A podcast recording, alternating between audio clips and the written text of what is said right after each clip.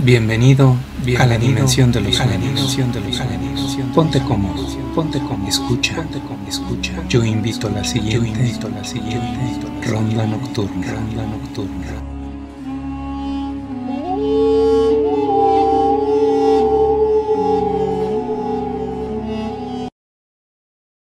Noche fría. La noche es fría el invierno se siente en las narices y las lenguas. Mi madre, la luna, ilumina a la manada que reposa tranquilamente, pues estamos en la cúspide de la madurez. Atrapamos presas grandes y que no requieren mucha inversión, de fuerza o velocidad. Nos movemos como uno nos desplazamos sigilosamente.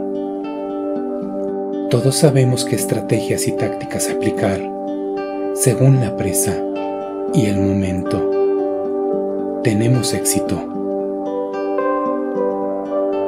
Estoy atento. Es mi guardia. No hay ningún peligro. Pero aún así, nos organizamos y dividimos los turnos. Mi madre cobija con sus rayos nocturnos a mis aún cachorros. No puedo creer lo cerca que están de dejar la manada. El gélido viento trae a mí noticias de mi primogénito. Está bien, está saludable, creciendo, agarrando fuerza y experiencia. Su olor se hace cada vez más intenso. No me queda ninguna duda. En breve irá a la tierra de los ancestros. Será su primera excursión solo, sin la manada que lo vio nacer. Aullo en su honor y a su salud. Que en el bosque suene y resuene mi saludo mi abrazo, mi orgullo. Sé que Él me escuchará, entenderá que estoy pendiente de Él, que lo respeto, que lo amo. Con suerte, y responda mi saludo, y yo escuché de nuevo su voz, haciendo eco en las montañas. Los recuerdos vienen a mí invaden mi mente. Lo extraño. Y antes que la tristeza carcoma por completo mi espíritu, pienso en lo orgulloso que me siento, lo feliz que soy al saber que está saliendo adelante por sí mismo. La dualidad me hace hablar con mi madre, pedirle que no lo deje solo ni un instante que lo acompañe en sus momentos más difíciles, en sus noches más complejas, que sus ojos siempre puedan ver y sus oídos escuchar con claridad, que las tripas no gobiernen en su juventud, que sea su cerebro y su corazón. Soy un lobo maduro y aún así sigo aprendiendo cuando mi primer no era más fuerte, dejó de acompañarnos a la cacería. Y este influenciaba a mi hijo más pequeño. Mucha ira sentía al compartir la comida con aquellos que no cooperaban en la cacería, aunque fueran mis propios hijos. Soñaba con una manada unida, fuerte, bien comunicada, una manada donde todos los miembros nos cubriéramos las espaldas, una manada histórica, una manada tan diferente y memorable que el agua, el hielo, el viento, el bosque, la tierra y las montañas contaran nuestras hazañas y que todas las manadas posteriores pudieran vernos acompañando a nuestra madre entre las estrellas. Mis hijos dejaron de acompañarnos. Me sentí traicionado. Sentí que estaba criando ingratos. Sentí que mi sueño se había terminado sin siquiera haber comenzado. Me sentí vulnerable, débil, triste, molesto. Sentí como si estuviera en el fondo de la laguna y no hubiera forma de salir vivo. Fue extremadamente complicado conseguir las presas sin su ayuda y con mi moral baja. Pero tenía más bocas que alimentar. No existía razón válida para no conseguir comida. ¿Qué estaba pasando? Exactamente en qué había fallado. Me había equivocado en su crianza. Les había dado las pistas incorrectas. ¿Era su inteligencia? ¿O la mía? ¿Su madre los había sobreprotegido demasiado? ¿Nunca me escucharon?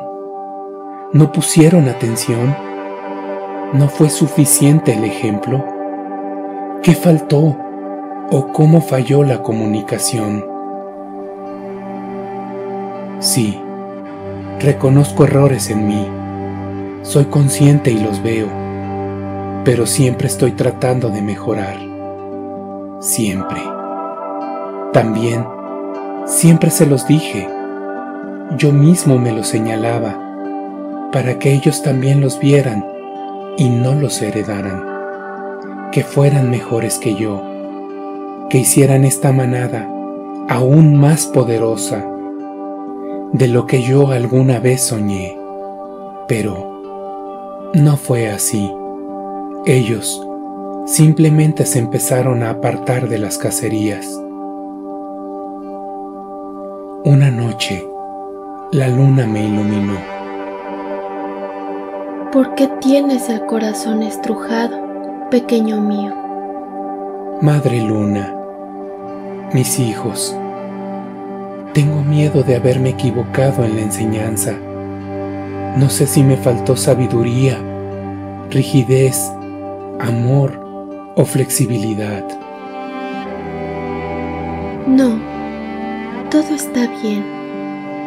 El universo se mueve y ustedes con él. Ellos son todo lo que pediste al cielo alguna vez. No nos acompañan en la casa, no cooperan en las guardias, no se acicalan lo suficiente no cuidan a los enfermos o ancianos. ¿Qué hacen cuando el resto de la manada caza? ¿O a qué hora cierran el ojo? ¿Lo sabes? No, madre. Te lo diré. Ellos buscan sus propias presas, las acechan, como aprendieron en tu manada a veces de forma impecable. A veces cometen errores, pero estos ensayos son muy valiosos para ellos. Apenas bocados para tus exigencias, por eso completan la ración con las presas que el resto de tu manada obtiene. No los desprecies, apóyalos, están aprendiendo. Es cierto, es probable que ellos no estarán si un oso te pusiera en peligro, pero para eso ya tienes a gamma, delta, sigma, epsilon, kappa y los demás. Todos darían su vida para protegerte, así como tú lo harías por ellos de igual forma. No lo esperes de tus jóvenes beta. Ellos tienen como objetivo convertirse en los alfas de sus manadas. Y para ello tienen que practicar, probar. Son jóvenes y están probando su resistencia. Ámalos Sigue dándoles tu ejemplo. Síguelos guiando. Sigue aprendiendo y compartiendo tu conocimiento. Ellos te observan. Entiendo, madre. Le das paz a mi corazón y enfrías mi cabeza. El viento sopla y mueve la bruma y el frío se incrementa. Gama se acerca a mí. Me deja saber que es su turno en la guardia. Me ve directo a los ojos. Él está bien. Me dice adivinando mis pensamientos. Gracias, hermano. Le contesto, mientras nos sentamos juntos y aullamos a la luna.